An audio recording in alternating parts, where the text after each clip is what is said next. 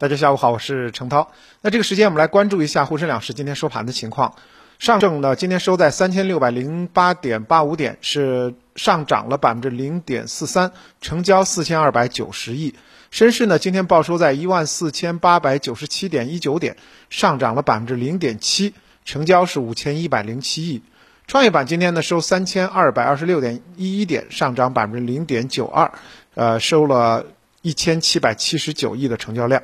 那么今天三大指数是集体上涨的走势，而沪市呢，经过反复争夺，又站上了三千六百点整数关口。最近感觉好像三千六百点呢，并不是那么踏实，但是呢，每次在回探之后呢，都能拉回。那么日 K 线已经强势出现了四连阳的走势，而创业板涨幅呢，接近百分之一，走得更强一点。今天两市合合计成交量呢，是超过九千亿的水平。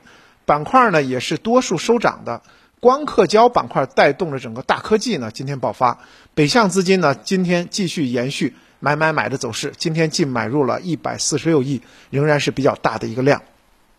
消息面方面呢有几个需要大家注意的，一个是今天上午呢，国务院副总理、中美全面经济对话中方的牵头人刘鹤副总理呢和美国的贸易代表戴奇通话，那么双方也表达了比较。啊，就是要在平等和相互尊重的这个态度下进行坦诚的交流，是比较呃这个鸽派的一个言论。那么双方呢认为发展双边贸易是非常重要的，要就彼此的一些关切呢充分交流意见，并且保持沟通。那么市场对这样的一个消息是抱有一个欢迎的态度的。当然，我们也看到了，在昨天呢，国务院总理李克强主持召开的国常会上，再次提到了大宗商品。那么这次国常会呢，其实重点是在部署呃小微企业、个体工商户的纾困和发展，同时也强调加强农业义务教育的这个薄弱环节。当然，中间呢提到了非常重要的一个点，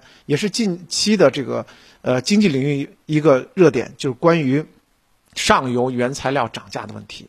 那么国常会提到说，要多措施。啊，并举来帮助小微企业、个体工商户应对上游原材料涨价的影响，同时也要支持大型企业搭建重点行业产业链供需对接平台，用市场化的手段和方法来引导这个呃原材料供应的呃协作，做好保供稳价。其中也要提到说，要严厉打击囤积居奇、哄抬价格等因素。那么这也是国常会在十四天内啊，半个月的时间。三次点名大宗商品，当我们看到呃如此的一个就是政策的一个方向，那么呃大宗商品价格或者说这个期货市场呢，近期呢也是这个暴涨呢也被摁住了。当然，我们 A 股当中的呃资源类的。大宗商品类的个股呢，最近也结束了上涨的走势，所以最近一段时间，其实，在三千六百点的整数关口的攻克和争夺当中呢，啊，资源类个股并没有出力，反倒呢是啊走的比较的弱啊，也是国常会呢反复在强调要呃保生产，要这个对于呃大宗商品啊、原材料啊要进行一个限制，那么。基于这样的话，我们再看三千六百点，在今天的再一次的拿下，谁是主攻呢？主要是科技股。那么科技股呢，也是有消息面的影响。消息面消息面方面呢，占据全球光刻胶市场份额超过两成的日本信越化学，那么就表示说它的 K 呃 KRF 光刻胶产能不足，所以呢。要限制和停止向中国大陆几家晶圆厂来供进供应这个光刻胶的产品。其实我们的股民都知道啊，光刻胶是芯片生产非常非常重要的上游材料。那么这一次的光刻胶的这样的一个呃停供和限产呢，当然对于整个板块来讲的话，其实呢是一个价格催化作用。那么所以呢，市场的风格也就此向科技类。向成长股在今天呢进行了一个演变。当然，我个人多次呢在我们呃连线当中表达我个人意见是，我非常希望科技股啊有所表现，而不是仅仅就是白酒。那么，因为白酒说实话对于我们实体经济的增长，那影响大家心知肚明。那么，真正的强国还是要在这个高端制造和科技这几方面。那么，就目前的整个的这个行业来讲的话。目前行业最大的或者说科技业最大的呃，科技制造业最大的问题不是需求，前几年呢就觉得搞出来的东西卖不出去，需求端有问题。现在呢是怎么回事呢？就是终端市场其实需求非常非常好，不但非常好，而且很多的，就是在涨价和缺料的情况下，仍然表现出就供不应求的这个状态。那么二季度呢，这种缺料和供不应求的情况可能比一季度更突出。那么仅不仅仅是芯片，整个的包括上端的光光刻胶、终端的晶圆体，其实都是。有这样的一个需求的一个缺口，那么国内目前来讲的话，最为先进的光刻胶跟啊日本呀、跟欧洲相比的话，还是存在一个差异的。那我国的半导体材料的全能产量。相对来讲是有很大很大的提升空间，才能够满足我们国内的半导体这个市场的需求。所以说，我们现在呢，其实对于光刻胶的需求还是非常大的。那么，呃，一方面呢，在这个停供和断供的情况下，我们会觉得对于我们的生产是会有限制；但一方面，从好的来讲的话，那么国内的光刻胶企业也需要不断的或者说加速自身的高端光刻胶研发的进度。这是目前就是我们往好里看这个事情往好里看的一个方向。当然，近日呢，我们也看到央视在报道说，全球的芯片短缺供应问题仍然没有解决。目前的进口芯片涨价已经接近百分之二十了，芯片生产的上游的材料也是光呃供不应求，其中光刻胶是一个非常重要的一个啊中间的一个短板，甚至已经发生了全球抢货的现象。那么。原因呢，就是光刻胶呢，它作为晶圆生产的核心化学工业品，那么是大家呢都是在抢的一段这个非常重要的一个呃状况。另外呢，受到疫情和宅经济以及汽车半导体、汽车智能化的快速的发展，那么对于芯片的各个领域啊，不光是核心芯片，还有应用芯片呢，这产能都是持续紧张的。因此，下游引导上游，也造成了光刻胶等原料的短缺和价格上涨。那么在此背景下呢，包括我们国家的五 G，还有我们国家的这个消费电子、汽车半导体下游产业呢，在今年一季度开始兴起的这样的一个状况非常的明显。那么因此呢，晶圆制造这个景气度呢会长期持续。那因此的话，在光刻胶引领今天 A 股呢，呃，科技股呢就有很大的一个反弹的一个契机。当然，我们也看到了科技类的细分的很多的行业也有不断的传来重磅的利好消息，比如说虚拟现实这个板块，近期呢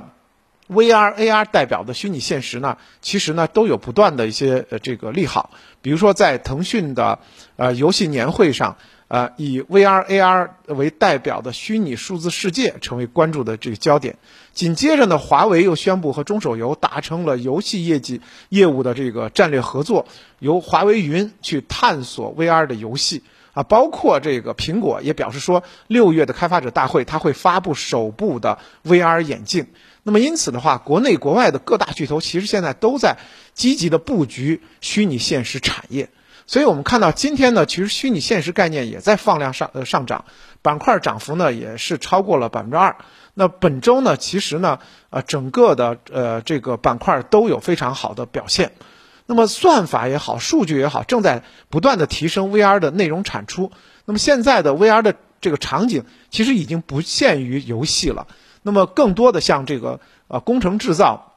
电信、汽车。啊，包括一些这个很多的呃实际制造领域，也是对于虚拟现实有真正的这个需求。所以呢，大家不能简简单的理解 VR、AR 就是为了游戏服务的，它其实呢在整个生产领域也是有很好的景气度的。那么这也是对后期这个板块儿继续活跃的一个非常重要的保障。当然了，呃，做 VR、AR 这个虚拟现实作为一个细分的呃。这个领域的话，那么对于整个指数的影响还是有限的。只是说多点爆发之后，我们期待呢科技股能够接棒这个资源股，在后期呢反复活跃，能够让大盘呢有更好的一个就是领头羊的一个板块，就是我们要关注它的持续度。那么说到这儿呢，其实。呃，也说了一个问题，就是说我们最近市场在三千六百点整数关口，这个呃不断切换和呃震荡的时候呢，会觉得板块轮动速度太快了，那么延续性是比较弱的。